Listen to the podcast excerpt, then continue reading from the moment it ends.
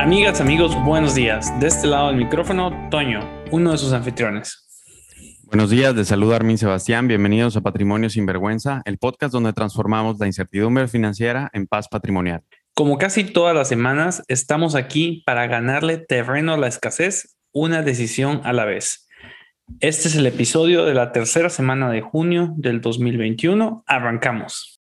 Toño, qué gusto verte. Obviamente, Armin, Buenos días, ¿listo? Listo, listo. Eh, eh, aprovechando el, el espíritu del podcast del día de hoy, amigos, este es un episodio eh, ecléctico, iconoclasta, un poco diferente. nos vamos a dar gusto hablando de los temas que queremos hablar, de las preguntas que nos hubieran gustado que nos preguntaran o antojos, en fin, Esperemos amigos que los temas les sean interesantes a pesar de la ruptura del formato y que, y si no, que nos tengan paciencia. Y el primer tema es un baño de ego. Eh, esta semana me tocó leer eh, una nueva entrada, en el, no es un blog, es la columna más importante, eh, el inversionista inteligente de Intelligent Investor, la columna más importante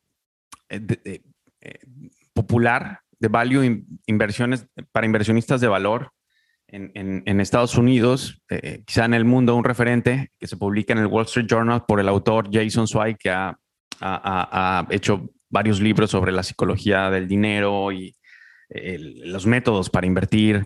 Eh, es, comentador y editor de una de las de la última edición del inversionista inteligente de Benjamin Graham. Entonces es, parte del ecosistema del, de, de los inversionistas de valor. Y bueno, para no amar tanto preámbulo, Toño, lo, que me sorprendió es que eh, escribió una columna atacando a sus propios jefes, digo, respetuosamente, pero pues, usando la verdad, diciendo, el Wall, el Wall Street Journal está mal eh, eh, en llamarle con ligereza y libertad especuladores a los inversionistas. Lleva haciéndolo décadas y eso es casi, casi está moralmente equivocado. Y va y se revisa cuál es la etimología de la palabra invertir, eh, em, que, es, él, menciona una que es cubrirse de, o sea, es como arroparse, ¿no? Investirse. E, entonces, em, es como, es algo tan importante para, él, él, lo relaciona, es algo tan importante que no, no cubres tu cuerpo con algo a la ligera, Em, y por el contrario, especulare viene de estar observando, o sea, de como spectacles en inglés, ¿no? Viene de poner atención. Y ahora es una, esa, etimología, de hecho, me, resulta más interesante porque en mis micro intentos eh, de especulación, eh, eh, me ha resultado imposible dejar de observar el objeto, la acción con la que quiero especular. Me acuerdo cuando cayó VP, cuando explotó la plataforma y compré VP porque cayó un chorro y dije, no, no puede ser, o sea, va a subir, ¿no? O cuando cayó Goldman Sachs, este, por ahí de, no sé, entre el 2010 y el 2013, 2000, no, 2011, 2010, 2000, 2009, 2012, ¿no?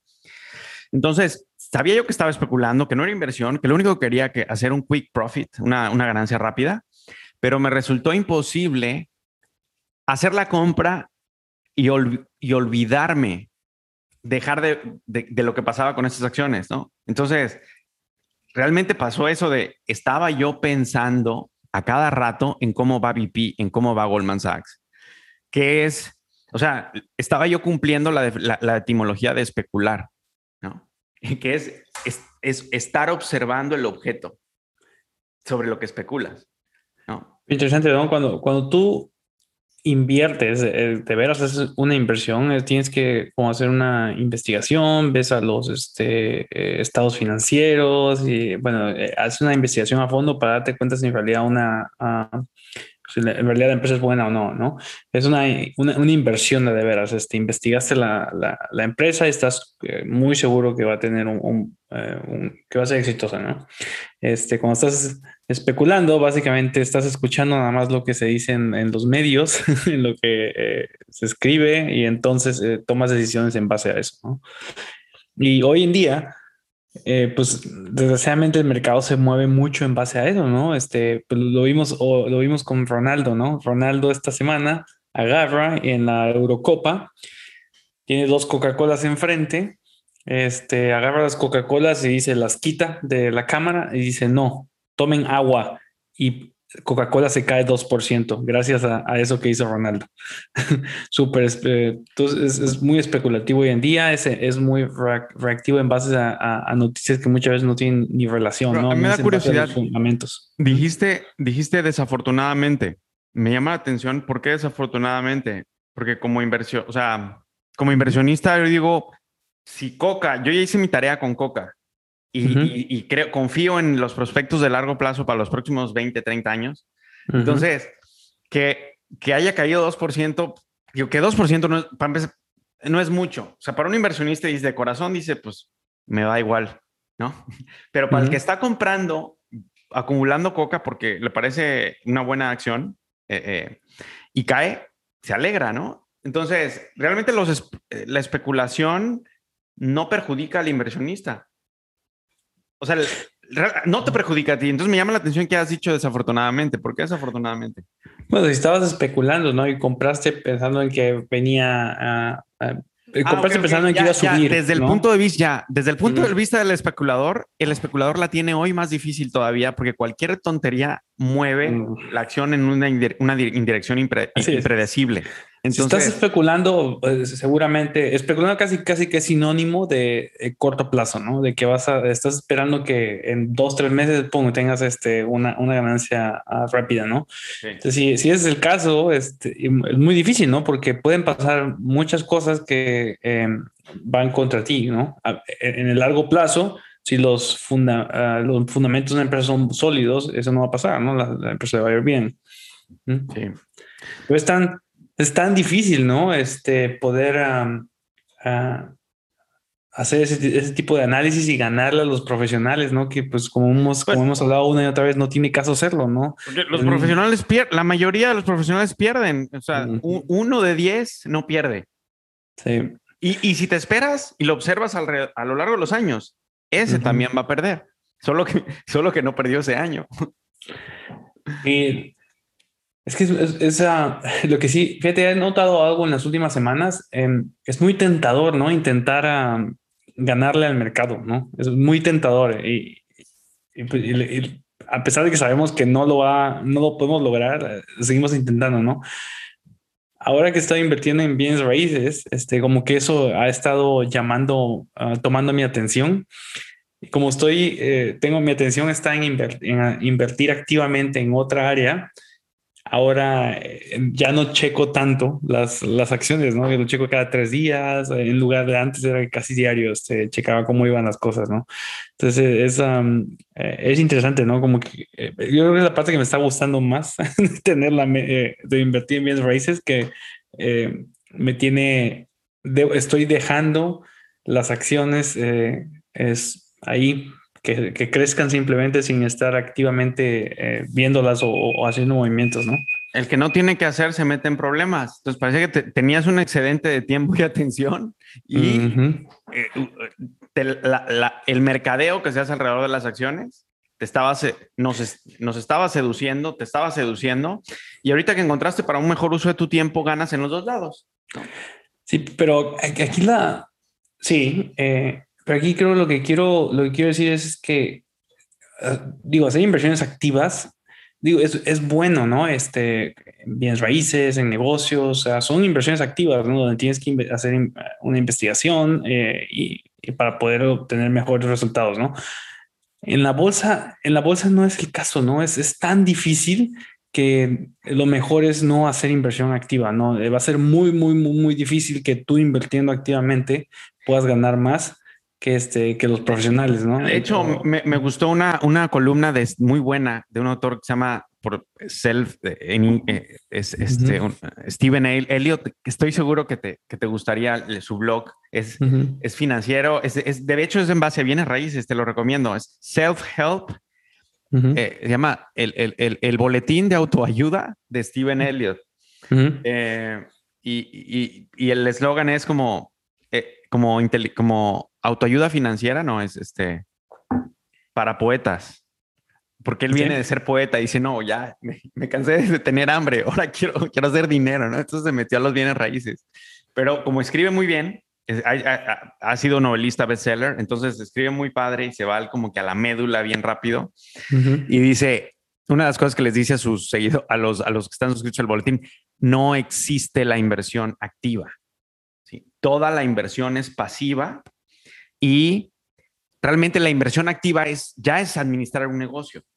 Entonces, si vas a crees que va a ser inversión activa, mejor nómbralo, o sea, es es tu pequeño negocio de algo y velo con ese profesionalismo, porque si no estás en la orilla de es activa, no es activa, es fácil, es difícil, lo hago en mi tiempo libre, es mi hobby o no es mi hobby, ¿no? Entonces, eh, es como, como digo, tú eres un emprendedor, estás haciendo más, estás siendo emprendedor con lo que estás haciendo con bienes raíces, más que ser inversionista.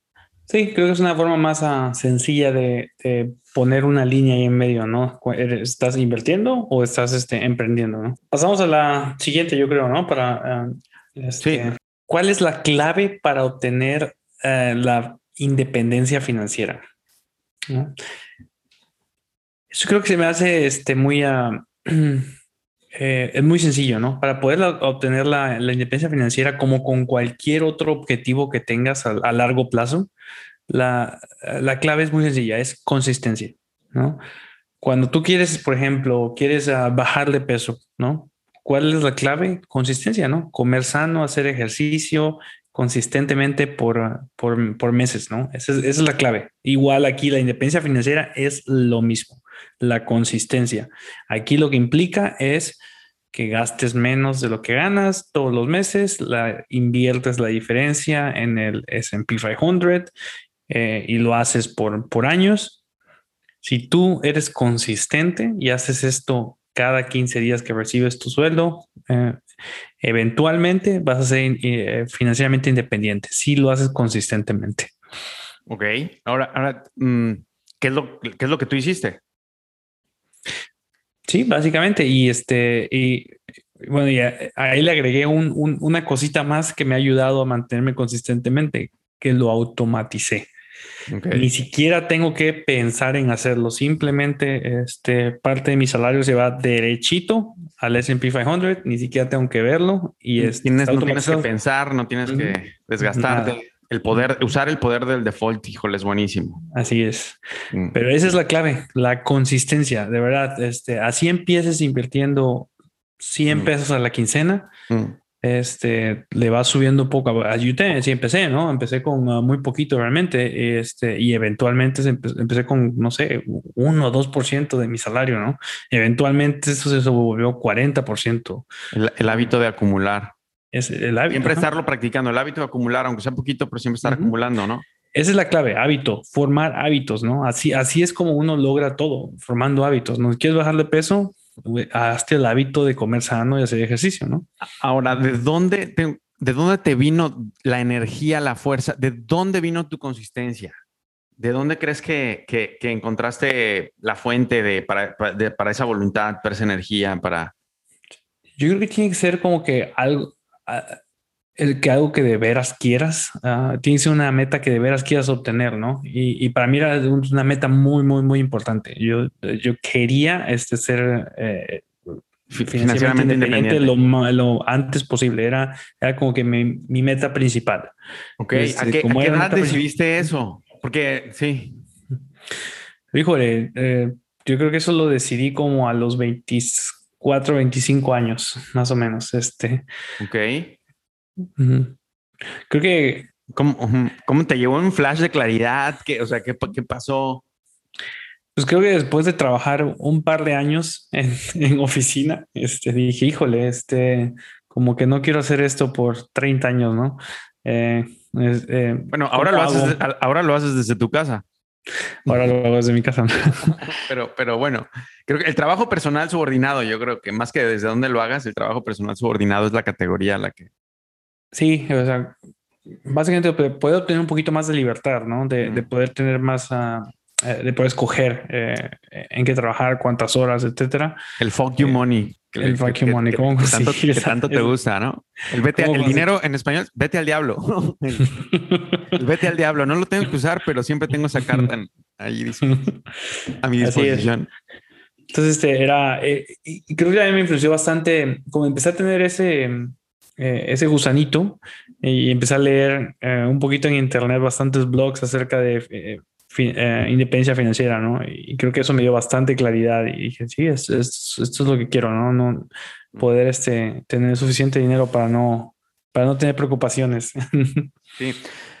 Fíjate que me, me, me, mi caso me llama la atención una cosa, que es el, el eh, em, no mencionaste un, un, modelo de rol. Y para mí, en mi caso, eh, eh, tú me dices, oye, tenía bien claro que lo, que lo quería y lo quería desde muy temprano en mi vida, ¿no? Esa independencia. Pero para mí, siento que sí fue muy importante el, el, el a quién admiraba, ¿no? Entonces, yo admiraba en, aprendí a admirar a otras personas, pero al primero creo que fue a mi abuelo. Entonces, eh, eh, yo me decía, bueno, no, yo quiero parecerme a mi abuelo en esto, ¿no? Entonces, eh, em, fue una energía cuando, en los momentos de duda, ¿no? Pensaba yo en, a ver, si hago esto, me voy a parecer más o menos a él. Y, siento que eso me dio como una energía psicológica, psíquica, emocional, ¿no? Emotion, emoción. Eh, entonces, eh, em, siento que, algo, esa emoción me ayudó para, para tener esa persistencia, que, esa consistencia que, mencionas, ¿no? Entonces, no, sí. Ahorita que mencionas eso del modelo, este, me acuerdo uno de los primeros libros que leí, las primeras cosas que, decía es, ¿cuál sería tu vida ideal, no? Imagínate cuál sería tu vida ideal, que eh, eso me hizo bastante reflexionar, ¿no? Que bueno, mi vida ideal igual sería, sabes, solamente quiero trabajar cuatro o cinco meses al año. No sé, me, me, gusta mucho el desarrollo de software, no me veo no haciéndolo. Entonces, este, pero no. Vamos a poner una escuela de programadores, Toño. Nos estamos haciendo güeyes. Vamos a poner una escuela de programadores. En México. No, bueno, no, la enseñanza no es, no, no es tanto lo mío, pero, pero bueno. No, no, este, bueno, patrocínala, ayúdame a escoger eh, a, contra, a, los, a, los, a los senseis, a los maestros, pero bueno, no te quiero distraer, perdóname. Entonces, estabas leyendo este libro, la importancia de tener claro, o sea, definir la vida que quieres, ¿no? Sí, pues que ahí, ahí empiezas, ¿no? Primero tienes que definir la meta, ¿no? ¿Cuál, cuál es la meta, no? Entonces, la, meta era algo, para mí era algo así parecido a esto, ¿no? Como cuatro o cinco meses al año poder este, eh, tener que trabajar solamente cuatro o cinco meses al año, eh, eh, preferentemente de em, independientemente, ¿no? Como freelancer o algo por el estilo. Em, poder este, viajar dos, tres meses al año em, y poder tener, eh, poder, poder pasar tiempo haciendo mis hobbies, ¿no? Y, con la familia. Eh, entonces, más o menos así era, ¿no? Entonces, ahora, bueno, ya que definiste cuál es la meta, ¿no? ¿Cómo, ¿Cuál es tu vida ideal? Ahora sí, ¿cuánto dinero necesitas ah, para poder este, tener esa vida ideal, ¿no? Entonces ya ahora tienes el número, ok, bueno, ahora entonces este, tienes que multiplicar eso por 25 para saber cuánto dinero tienes que ahorrar, ¿no? Bueno, ¿en este lo fuiste descubriendo después? O sea, digamos que empezó como con un deseo y que, que, que, que, apareció cuando te encontraste con la realidad del profesionista este, ya graduado, ¿no? Y entonces, y de ahí se empezó a aumentar, y fuiste aumentando la resolución, ¿no? El detalle con el que del futuro ideal, ¿no? Al que ibas caminando. ¿Cuál es la tierra prometida? Definiste cuál era la tierra prometida, pareciera, ¿no? Sí, eh, pues yo creo que así empieza cualquier proyecto, ¿no? Tienes que empezar con, con una meta, ¿no? Eh, entonces aquí eh, ese era, todo, ¿no? definir cuál era la meta, ¿no? ¿Cuál es este, el punto ideal donde quiero llegar? Esa es la meta, ok. Ahora, ¿cuánto se necesita para llegar a esa meta? Ok, este es el número. Y, bueno, y luego aprender. ¿Dudabas? ¿Qué hacías cuando te venían momentos de duda? de si ibas a poder o, no te pasaba eso de repente? Yo creo que fue mucho leer y leer y leer, ¿no? Este, eh, y, todos los, este, los blogs o libros este, en, el tema básicamente dicen lo mismo, ¿no? Este, a largo plazo, el S&P 500, este, te va a dejar más o menos 10%, pues la matemática hacía sentido, ¿no? Y hubieron caídas de la bolsa eh, durante ese tiempo, pero este eh, ha sido cierto, ¿no? Eh, de hecho, en los últimos 15 años que he estado invirtiendo ha sido más de 10%. ¿no? Sí, la peor caída que te ha tocado vivir, ¿no? Sí, la del 2008 quizá, de 30%. ¿Ya estabas invirtiendo en el 2008? Poco, pero sí ya. Ya, a mí no me tocó porque yo empecé en el 2009. Entonces, me, o sea, me fue de, subidita, aunque hubieron ahí dos, tres tropezones, pero la caída más fuerte fue la del año pasado. Sí. Pero bueno, ahora, ¿qué hay? Porque lo que mencionaste fue mucho de la consistencia para acumular, ¿no? Seguía acumulando en una estrategia que los libros me decían y era consistencia, información, fuentes confiables que iba a funcionar. La consistencia para ahorrar, para, para, para generar excedentes. Eso que tanto trabajo te costó, como lo, o sea, el, el, apretarte el cinturón o realmente no. Como, eh, bueno, la verdad es que en esa parte nunca tuve mucho, ah, mucho problema porque eh, siempre he sido muy frugal. Sobrio. o sobrio económicamente. Nunca he tenido este, eh, desde, desde chico, ¿no? Nunca... Eh, nunca fuiste despilfarrador. Nunca fue, ajá, nunca, jamás fui de gastar más de lo que ganaba. O sea, como que eso fue algo que me inculcaron mucho mis papás. Entonces, como que lo seguí, ¿no? Aún cuando entré a trabajar a Microsoft y pues, híjole, un muy buen salario y todo, no me gastaba, pero ni el 30% de lo que ganaba, ¿no? Entonces, este, sí, eso ayudó bastante, ¿no? A, poder a, empezar a acumular rápido. Curiosidad, ¿a qué edad empezaste? O sea, ¿cuándo empezaste a, ahorrar? No invertir, sino ahorrar. Ahorrar, híjole, desde, desde que venía vendía canicas en la escuela a los ocho años. ok. Eh, empezaste antes que yo. Pero, pero mi experiencia con el ahorro es como que me ponía un, micro objetivo, no sé, quería una, un Walkman o una grabadora con CD. Entonces ahorraba, veía yo trabajaba, lo conseguía y, y se desaparecía mi, el ahorro, ¿no? O sea, como que era, no era un ahorro acumulativo, sino era un ahorro eh, particularizado, un objetivo, ¿no? Bueno, creo que cuando estamos creciendo esto está bien, ¿no? O sea, si no es, no, es una meta, este, ahorras para esa meta y eso te ayuda a aprender a ahorrar. claro, es un buen músculo. Ahora, si hubiera sabido que hubiera podido invertirlo en algo que iba a tener el dinero, podía tener sexo consigo mismo y reproducirse. Entonces, creo que hubiera empezado a, acumular, eh, ahorrar y a acumular mucho antes, ¿no? Y eso creo que hubiera estado padrísimo. La utilidad de la independencia financiera es no tener que preocuparme por la independencia financiera. E-, ese, uno de los, o, por las finanzas en general. Hoy tienes la posibilidad de vivir libre de preocuparte por el dinero, por adaptarte hedónicamente con algo que no necesitas. La idea es simplemente no tener que no tenerte que preocupar por dinero y tomar mejores decisiones, ¿no? Este, si estás en una, eh, si ya tienes suficiente dinero ahorrado y estás en un trabajo que, híjole, no te gusta, no te deja dormir, etcétera, ¿qué haces? Pues simplemente dices, ¿sabes qué? No tengo, no, no necesito el dinero que este trabajo me da, voy, le digo adiós y, y puedo buscar otro, ¿no? Que vaya más acorde con lo que, con lo que yo quiero hacer o, o, voy, emprendo, puedo, puedo, hacer otras cosas, ¿no? Pero ese es, ese es, es todo el punto, tener lo suficiente para no tener preocupaciones, ¿no? Ese es el objetivo. Eso querías compartirles. Lo más padre del dinero es no tener que preocuparse por dinero.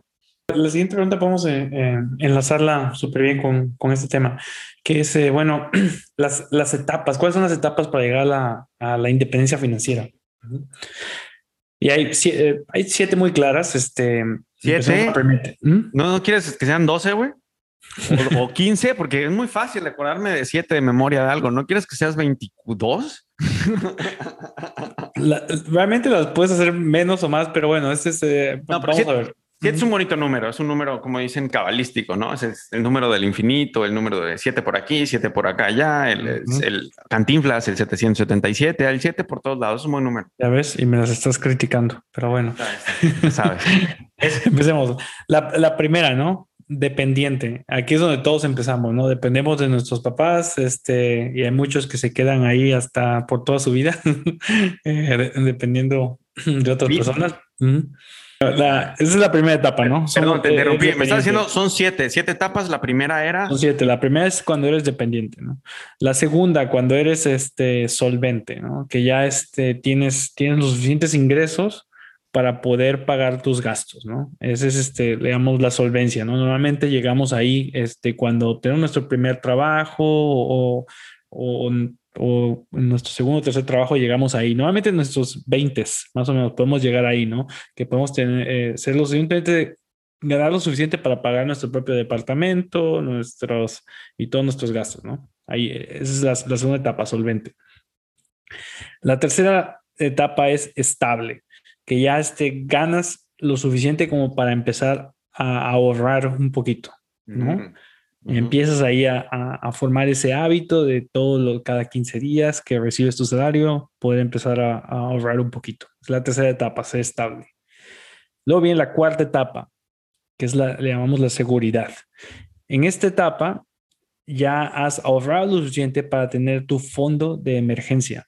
¿No? Recuerda, muy importante este, tener un fondo ahí ahorrado para si llega a pasar algo mañana, el día de mañana, no, este, no, no vas a tener este, problemas de irte a, a, la bancarrota o algo por el estilo por no, este, por no tener un fondo ahí eh, aislado de emergencia. ¿no? y, y, si tienes seguros, porque si no tienes seguros, no importa qué tan grande sea tu fondo de emergencia, estás ahorrando dinero para el hospital. Así es, seguro, uh, seguro médico sobre todo, ¿no? Este, bueno, y si tienes familia, por supuesto, un seguro de vida. De auto también, porque ya ves que casi nos dejan manejar sin seguro. en Estados Unidos. Seguro de auto. Así es. sí. La quinta, que es este, cuando ya eres independiente, ¿no? Mm. Esto significa que ya estás, este, este es el, cuando estás en el proceso de acumulación en serio, ¿no? Que ya puedes, este, eh, mm.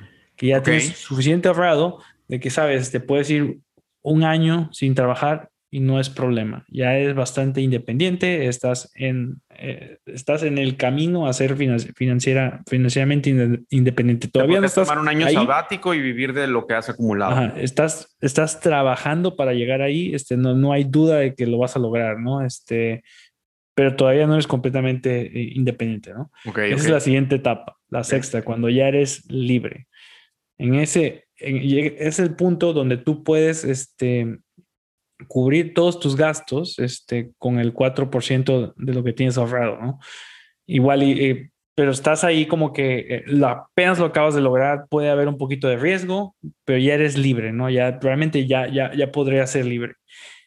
Y luego hay una etapa okay. más que le llamamos la abundancia, ¿no? Que puedes ahorrar un poco más y entonces este, vivir el, el, lo que le llaman el, el fat, fat fire, que es, okay. eh, hay, A ver, es, platícame, es el concepto suena, de fat fire, suena, ¿no? De que puedes, este, puedes, puedes eh, gastar más de lo que, subir, subir tus gastos, ¿no? Porque bueno, tu, tu, este, tus ahorros son más grandes. O sea, comprarte una casa más grande, comprarte un coche más grande, viajar. Este, sí, sí, ese es tu deseo, ¿no? De que, que bueno, mi, si tu objetivo es, este, sabes que mi estilo mm. de vida ahorita no es suficiente para el estilo de vida que yo quisiera tener, este, okay. eh, bueno, entonces tienes que, tu meta tiene que ser un poco más alta, ¿no? ¿Cuál es el múltiplo, cuál es el número para, para, para ya, a partir del cual ya estás en Fat Fire, en abundancia?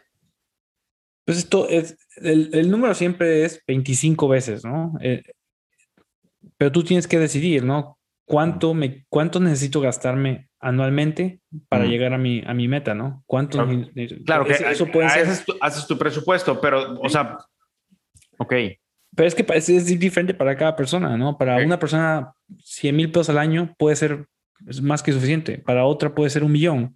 Entonces, okay, de, no, me refería al múltiplo de, de, cuántas veces, o sea, 25 veces. Es 25 veces. 25, 25 veces, veces estás en libertad, pero no estás en abundancia. Bueno, pero es que cada quien tiene un número. Por ejemplo, ¿no? Yo puedo decir, ¿sabes que Para que yo sea libre, mi número son 100 mil pesos, por ejemplo. Y eso pero por 25. Para que yo pueda realmente gastar más, este, como me gustaría vivir acá un poco mejor, 200, para mí ese número son 200 mil al año, ¿no? Ok, ok. Este, ya, entonces ya, ya. Tú, tú, tú, tienes tu número, ¿no? Cada persona es diferente, ¿no? Lo okay. que, lo y ese que número lo multiplicas lujo, por 25. Ah, exactamente. Ajá. Ajá, lo que, por ejemplo, para ti es lujo, el múltiplo no cambia, cambia el número, el, el, el, el, sí, porque todo es relativo, ¿no? Lo que para ti puede ser un lujo, para eh, Carlos Slim es, es un lunes normal, ¿verdad? Entonces, este, todo es, todo es relativo. La abundancia no es realmente gastar más, sino igual es donar, ¿no? De que pueda vivir libre y aparte tener dinero para donar y ayudar a, a, diferentes causas. Mm, hay más hay una parte que se siente como más beneficio, el beneficio es más profundo que recibes si no lo haces mirando en lo que vas a obtener. Entonces es curioso, ¿no? Porque obtienes más, vas a obtener más sin pensar que lo obtienes, que, que lo vas a hacer. Y pues no, y gracias por traer el tema, porque es, es, es, sí, sí, sí es importante. Eh, ahora, para los que quieran saber más de como que de esta estructura, de estas, de las etapas para la independencia financiera, em, el, el mar, este marco teórico, ¿dónde, lo, dónde, dónde, te lo encontraste? ¿Tú lo inventaste?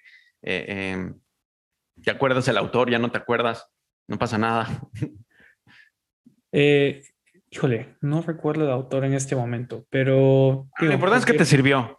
Cualquier búsqueda en Google te va a mostrar muy parecido. Eh, cada, cada autor tiene algo muy parecido, un poquito de más de, de etapas o, menos, pero eh, eh, más o menos con un, marco parecido, ¿no? Mm. Una búsqueda en Internet va a ser, te, lo, te lo, va a dar, ¿no? Ok.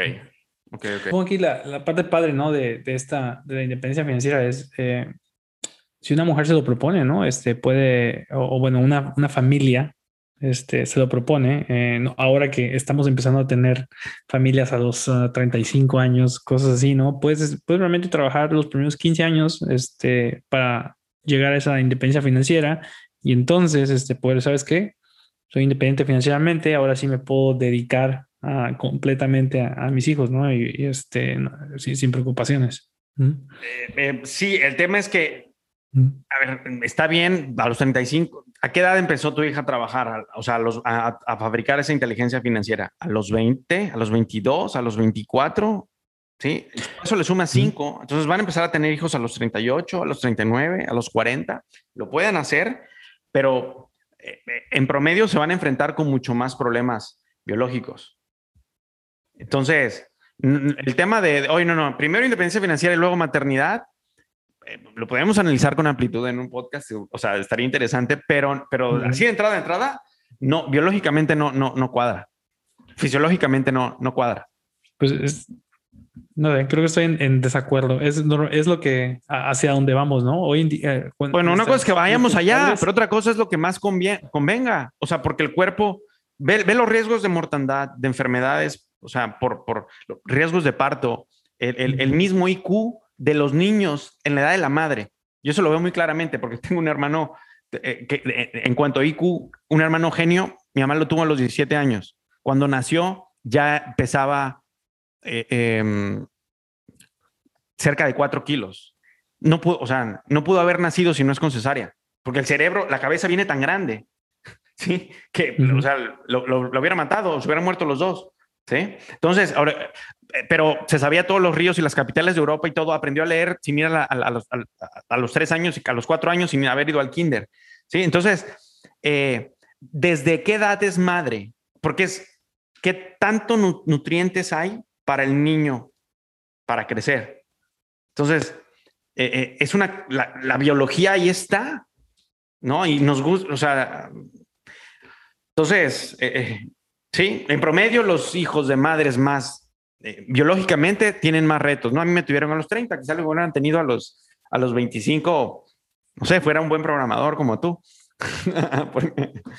Entonces, sí.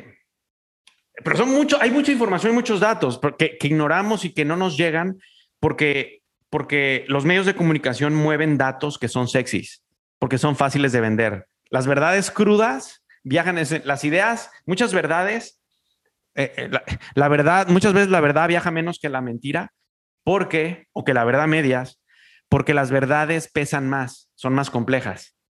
Y no sé, este, es como eh, muchos futbolistas, por ejemplo, poner un, ejemplo parecido. Em, talento hay mucho, ¿no? Pero realmente gente que tenga la, deportistas que tengan la disciplina para poder llegar, pocos, ¿no? Em, gente muy inteligente hay muchos, ¿no? Pero gente que tenga la disciplina, este, o que lo que fue que tuvo las enseñanzas de, niño, ¿no? Para poder llegar bien eh, y poder pues, ser exitoso, pocos, ¿no? Entonces, no, no sé si realmente tener un IQ grande es lo más importante. no, yo no, estoy diciendo que sea lo, o sea, eh, no, no es garantía de éxito, no.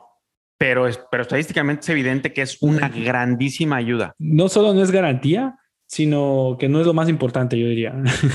este, eh, hay cosas más, más, importantes, ¿no? Para poder llegar a ser exitoso. Mm, mm. La estabilidad emocional. Por ejemplo. que también está o sea, súper conectada con, con, con el tema de la disponibilidad maternal. Bueno, y si eres financieramente independiente, este, tienes toda la disponibilidad de tener el tiempo con tus hijos, ¿no? Estoy de acuerdo, pero ahí estás hablando de, porque estamos hablando del ejemplo de una mujer, se gradúa y trabaja absolutamente para llegar a la independencia financiera sin distraerse y empieza a tener hijos a los 35, 40 años, 39. Entonces, el costo no es solo, o sea, es como, es, una, es un biomarker mencionar el IQ. Podríamos tomar otros biomarkers para decir lo que se paga lo que se, el, el, costo, simplemente haz lo que quieras, libertad, haz lo que quieras, solo ten conciencia del costo que estás pagando por, por hacer lo que, lo que decidas. A mí me gusta la fórmula, la admiro mucho. Yo, una de las chavas más en la carrera, no, no voy a decir su nombre, eh, de las chavas más inteligentes de, de, de mi generación, se, o sea, terminaba súper rápido los exámenes, salía, ¿no? Este, y le iba súper bien de calificaciones este, em, y, no parecía esforzarse mucho. Eh, hija de un, hija de una familia de, generaciones de Monterrey, de esos apellidos que ya sabes, ¿no? Eh, eh, y de esas empresas de Monterrey y de México que están en el top 50 del, país y, en su generación habían habido varios ascendientes gobernadores, etcétera, ¿no? Entonces, pero esta chava, digo, independientemente de, o sea, llegamos a tener una amistad y, muy inteligente y me sorprendió. O sea, al principio dije, ay, qué aburrido, ¿no? Eh, este, graduándose, graduándose, ya tenía, tenía novio, al poquito tiempo se casó, tuvo hijos así como que estás, uno detrás de otro. El papá, que, hablando, de, hablando del generational wealth, usó el generational wealth le compró un, le construyó un hotel o le ayudó a construirlo, lo, la fondeó para que ella fuera su propia jefa. Y, y digamos, salió de la, parte, de la parte crítica de nutrición, ¿no? Que podríamos, eh, eh, los primeros dos años son ridículamente vitales y de ahí podrías decir que los siete, ocho, ¿no? Nueve. Y el tema es a los menos de 30 años, estaba como que con su familia ya el paquete completo, ¿no? Uno tras de otro, los hijos. Y, y, leía muchísimo porque sigo su cuenta de Goodreads, una máquina de leer esa mujer, ¿sí?